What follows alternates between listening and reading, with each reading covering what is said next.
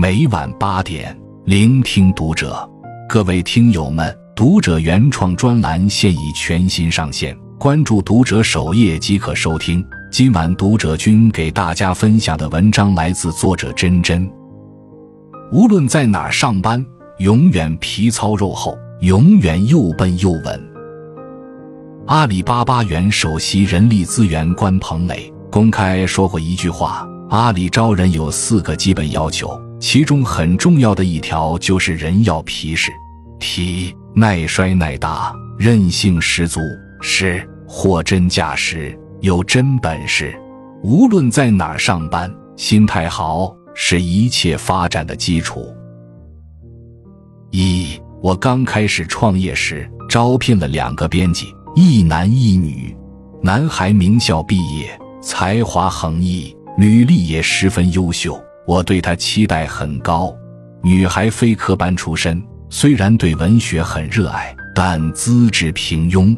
但后来两人的际遇可谓天差地别。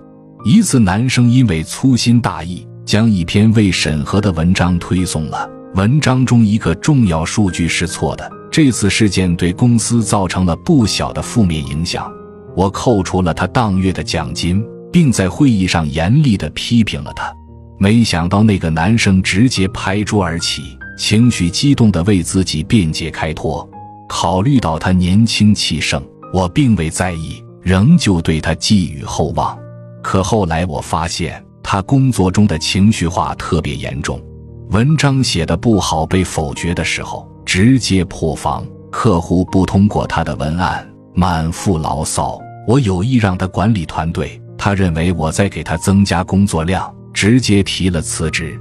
说回那个女生，刚开始写文章的时候错漏百出，因此我常常批评她。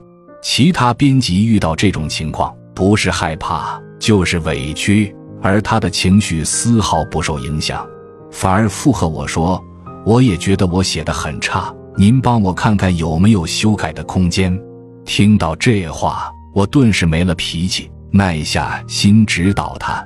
被说十次，他能修改十一次，直到品质过关。几个月之后，他就从一个小白成长为一个成熟的作者。后来，我尝试性的让他独立负责一个账号，他不仅要写文章，还要负责推送文章、培训新人。那段时间，他挨了最多的骂，流了最多的泪，熬着最晚的夜。但他很快成长为一个成熟的管理者。后来一路过关斩将，成了公司的高管，所以我特别能理解阿里为什么要拒绝玻璃心的员工。在职场混，哪有不受委屈的？需要领导呵护着，同事们忍让着，这样的人不仅难堪大任，自己也很难获得成长。作家塔勒布曾在《反脆弱》中提出两种人生状态：第一种人像玻璃球，遇到挫折。掉到地上，摔得粉身碎骨。第二种人像橡胶球，摔到地上不仅不会坏，反而弹得更高。前者会在痛苦的打击下一蹶不振，后者却能在困难的反复搓磨中变得韧性十足。皮糙肉厚的人终能尝到成长的甜头，而那些玻璃心的人注定会摔成玻璃碴子。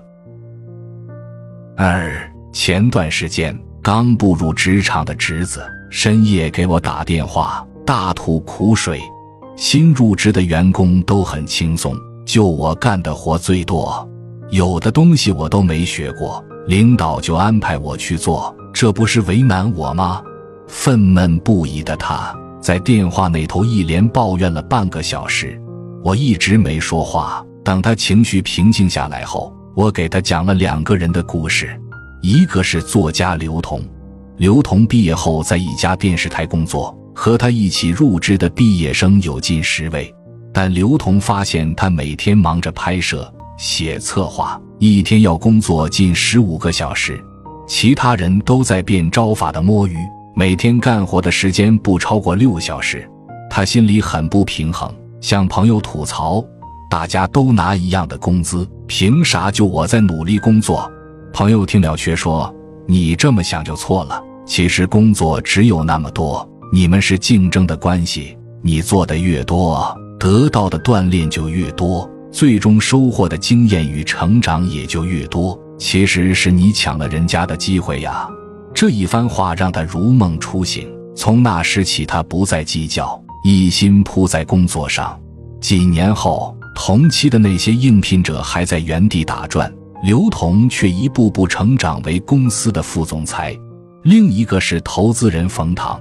冯唐从埃默里大学毕业后，进入了麦肯锡工作。当时麦肯锡中国区刚起步。全公司只有二十来号人，公司分工不明确，制定战略、调整流程、培训员工，他事事都得参与，区域也没划分，他既要负责制药、医疗业务，又要接触石油、计费系统等行业，每天疲于应对的他，起初也是抱怨连连，还想过一走了之，可慢慢的，他发现自己的管理、运营。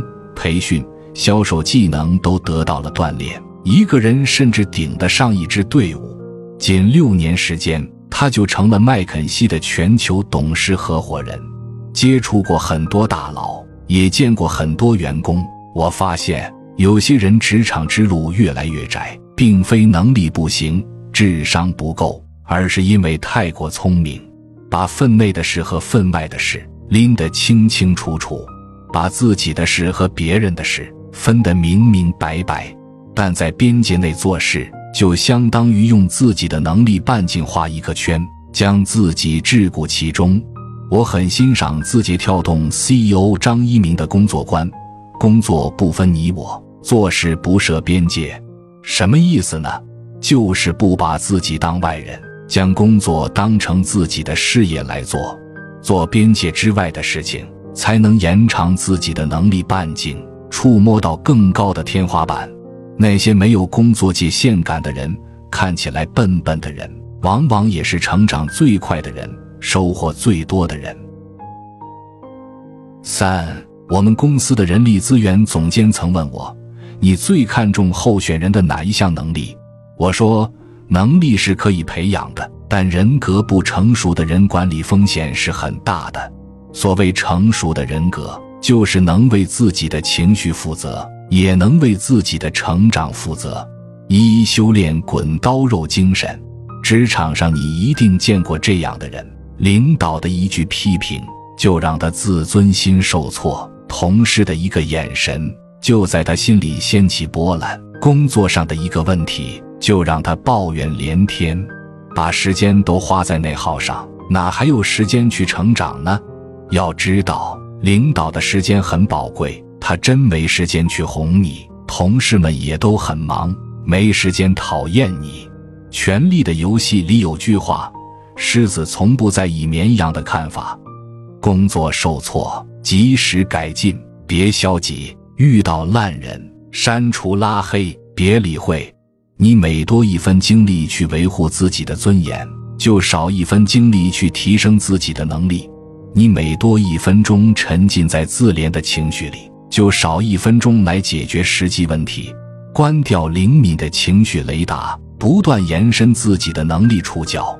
就像比尔·盖茨说的：“这个世界并不在乎你的自尊，只在乎你做出来的成绩。”烧不死的鸟是凤凰。你只有真正强大起来，才配得到别人的尊重。二戒掉打工者心态。耶鲁大学心理学家艾米·瑞斯尼斯基曾把工作观分为三种：第一种，把工作当差事 （job）；第二种，把工作当职业 （career）；第三种，把工作看成自己的使命 （calling）。